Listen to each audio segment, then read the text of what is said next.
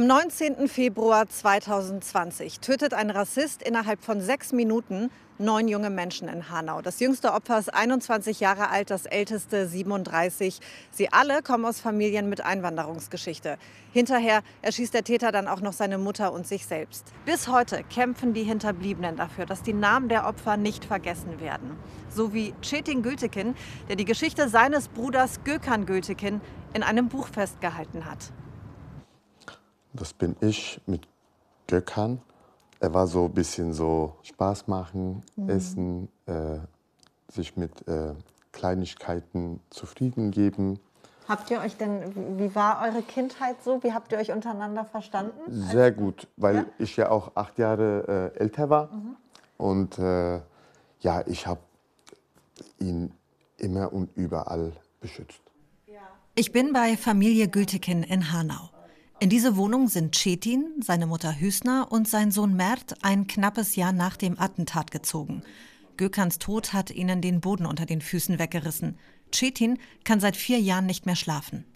Es gibt wirklich Momente, wo mich jemand fragt, wie ich heiße, und ich muss überlegen, wie ich heiße. Das ist traurig. Es ist wirklich traurig, dass du deinen eigenen Namen erstmal in deinem Kopf suchen musst, um ihm zu sagen, ich heiße Chetin. Das sind Chetins Sohn Mert und Gökhan. Er und sein Onkel Gogo, das war Gökhans Spitzname, waren unzertrennlich. Heute ist Mert 29. Gökhan war seine engste Bezugsperson. Hüsna Gültekin, Gökhans Mutter, verlässt seit vier Jahren kaum noch das Haus. Sie fühlt sich kraftlos und schwach. Ich vier Jahre nichts gehen Hochzeit vier Jahre nicht gehört eine Sing Musik. Nee. Immer jetzt sitzen. Ich kann meine Kopf, kleine Baby, bis sie groß gehen, Schule kommen, zusammen Brüder essen, alles. Früher hat sie gern gekocht, ihre Familie mit türkischen Gerichten verwöhnt.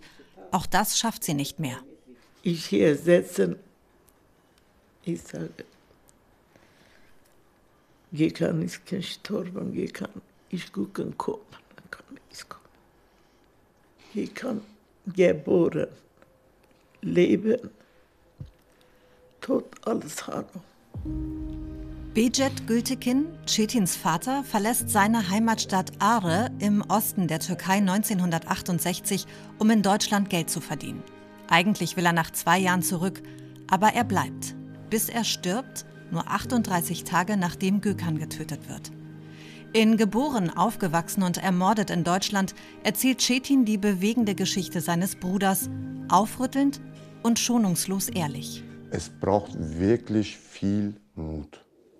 Das muss man erstmal so in dermaßen schaffen, abgesehen von Geschichte, dass man alles, alles voll auspackt. Ich habe krass ausgepackt. Aber kein einziger Millimeter von Wahrheit, Ehrlichkeit abgeschieden. Und deswegen war das schmerzhaft. Er hat im Teenageralter irgendwann falsche Freunde gefunden. Genau. Er hat mit Drogen zu tun gehabt, musste sogar ins Gefängnis. Ähm, warum war es dir wichtig, auch diese Punkte damit zu verarbeiten? Weil diese Punkte ja diese Punkte waren, wo das Gesellschaft, Umfeld, Freundeskreis abgeschreckt hat. Und wenn Gökhan den Jungs gesagt hat, guck mal, ich habe keinen Abschluss gehabt. Und so habe ich nicht mal Chancen gehabt, nicht mal in McDonald's oder Burger King zu arbeiten. Und dann gehst du auch schiefe Bahn. Und wenn du dann noch im Gefängnis warst, und dann hast du überhaupt keine Chance mehr auf diesem Arbeitsmarkt. Und der hat den Jungs so weit gebracht, dass die sich hinsaßen, sich dran gemacht haben und einen Abschluss gemacht haben. Ich wollte bewusst diese krasse Sachen reinbringen, dass es, das, das Buch ist ein Mahnmal. Und ich bin fest davon überzeugt, wenn er den Hanauer Gesellschaft äh, mit seiner Geschichte was Gutes getan hat, wird er jetzt mit seinem Buch nicht nur Hanau, sondern den ganzen Deutschland, auch Österreich und Schweiz was Gutes tun. Guck mal, ich habe Lächeln im Gesicht gerade. Es ist schön, die bringen mich zum Lachen. Sonst ist ja mein Leben nur mit Rassismus, Tod, Elend, Blut. Die beiden Kater, Fio und Rescho, sind Chetins Therapie. Heute sagt er, gehe es ihm schlechter als am Tag nach dem Anschlag. Weil wir keine Gerechtigkeit erfahren. Weil wir noch so viele zentrale offene Fragen offen haben. Mhm. Dass es alles dafür gemacht wird, dass es ja nicht aufgeklärt wird. Ja? Dass keine politischen Konsequenzen gibt. Dass äh, aus Fehlern nicht gelernt wird. Nach Gökerns Tod weiß die Familie tagelang nicht, wo der Leichnam ist. Die Polizei informiert die Angehörigen auch nicht darüber, dass sie sich vor der Obduktion von Gökern verabschieden können. Das Schlimmste für mich war, dass uns diese Totenfürsorgerecht weggenommen wurde. Wir haben ja gesagt, wenn Mittwoch das passiert und wenn meine Bruder Donnerstag von Bestattungsfirma, nachdem alles mit Spurensicherung fertig waren, zum Gerichtsmedizin gefahren wird. Warum hat man uns den Donnerstag, Freitag und den Samstag, diese drei Tage, wo er in dieser Tiefkultur drin war, bis er dran war mit Obduktion, bis die mit dem Skalpell anfingen an ihn rumzutoben, Warum hat man diese drei Tage uns nicht diese Möglichkeit gegeben, von meinem Bruder in ein Stück zu verabschieden? Und tagelang haben wir ihn gesucht. Die Bilder von Gökhan nach der Obduktion verfolgen Cetin bis heute. Weil mein Bruder, wo ich ihn gewaschen habe, noch zusätzlich sein Oberkörper in Stretchfolie gewickelt war. Das musst du dir mal reinziehen, in Stretchfolie, damit seine Bauchhöhle nicht aufgeht, weil die hastig genäht haben. Drei Stunden habe ich Gökhan gewaschen. Und wir haben jede einzelne Loch von Gökhan mit Watte zugemacht, damit Blut nicht rauskommt, damit der Leichentuch keine Fleck bekommt. Das ist eines von vielen unerträglichen Details, die Cetin in seinem Buch auflistet. Die Welt soll wissen, was seinem Bruder widerfahren ist. Und es ist sein persönlicher Beitrag im Kampf gegen Rassismus. Hätte ich mich vor 19. Februar mehr eingesetzt gegen Rassismus, wäre mein Bruder vielleicht am Leben. Was habe ich gemacht bis 19. Februar? Natürlich habe ich wie jeder andere gesagt, scheiße, was mir passiert ist oder wo Duisburg war oder wo Halle war, haben wir doch wie jeder andere auch gesagt, sowas darf nicht sein. Aber was habe ich dann sonst noch gemacht? Gar nichts. Wie jeder andere. Und Halle, Mölln schien so wie in einer anderen Galaxie zu sein. Weit weg von Hanau. Geboren, aufgewachsen in Deutschland, aber fühlen uns wie Fremde bis heute an. Respektierten die Werte und Regeln, doch bezahlten mit unserem Leben.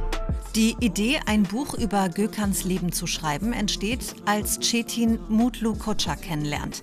Für unser Gespräch fahren wir zum Kurt-Schumacher-Platz, einem der Tatorte. Neben Gökan wurden hier fünf weitere Menschen getötet. Meine Eltern lagen, saßen hier auf dem Boden. Hier reinkommen gab es nicht mehr. Und hier haben wir ja schon den Tatort, beziehungsweise zwei. Genau. Mutlu und Chetin haben insgesamt drei Jahre an dem Buch gearbeitet. Ich habe mich immer mit solchen Themen beschäftigt und seinerzeit auch mit NSU-Hinterbliebenen zum Beispiel gesprochen gehabt. Man wächst ja mit Alltagsrassismus auf hierzulande. Und ähm, wichtig war bei Hanau, also es war leider wieder einmal passiert und wir haben das Ganze mitverfolgt. Und das Erschreckende war, während die eine Seite am Blutkotzen war, im wahrsten Sinne des Wortes, hat die andere Seite, nenne ich sie jetzt mal, äh, feuchtfröhlich Karneval gefeiert. Und es war für mich so ganz erschreckend, weil, weil ganz gewisse Signale in der Gesellschaft gefehlt haben. Also auch direkt nebenan in Frankfurt und in allen Großstädten, wo ich mir dachte, okay, jetzt sind neun Menschen gestorben und die waren es jetzt nicht wert, ähm, das Ganze abzusagen. Zur Zeit des Anschlags arbeitet Mutlu an einem Sammelband über rassistische und antisemitische Attentate in Deutschland. Nach den Morden in Hanau macht er sich auf den Weg nach Hessen, um Cetin zu interviewen. Schnell wird klar, dass ein Interview für diese Geschichte nicht reicht. Die Geschichte von Gökhan ist schon so heftig, abgesehen von dem 19. Februar, sodass wir sagen können, dass der 19. lediglich das traurige Highlight seines Lebens war. Und was dann noch alles passiert ist, ähm, die ganzen Skandale danach, die ganzen Behördenversagen, wie respektlos man mit den Familien umgegangen ist und ganz viele Fragezeichen entstanden sind. Zumindest das haben wir machen müssen, sodass es in die Historie eingeht, sodass es zumindest eine gesellschaftliche Konsequenz gibt im Sinne der Veränderung und des Erinnerns, weil offensichtlich und ähm, nach wie vor auch nach vier Jahren gab es keine politische und auch keine juristische Konsequenz. Neben Gökhan Gültekin werden am 19. Februar 2020 auch Fatih Saracolu und Sedat Gürbüz getötet. Außerdem Ferhat Unvar, Hamza Kurtovic und Said Nesor Hoshemi. Willi Viorel Paun, Mercedes Kirpatsch und Kaloyan Velkov. Der Kurt-Schumacher-Platz in Hanau ist ein Ort, wie es ihn tausendfach in ganz Deutschland gibt. Ein Supermarkt, ein paar kleine Geschäfte drumherum, umgeben von Mehrfamilienhäusern.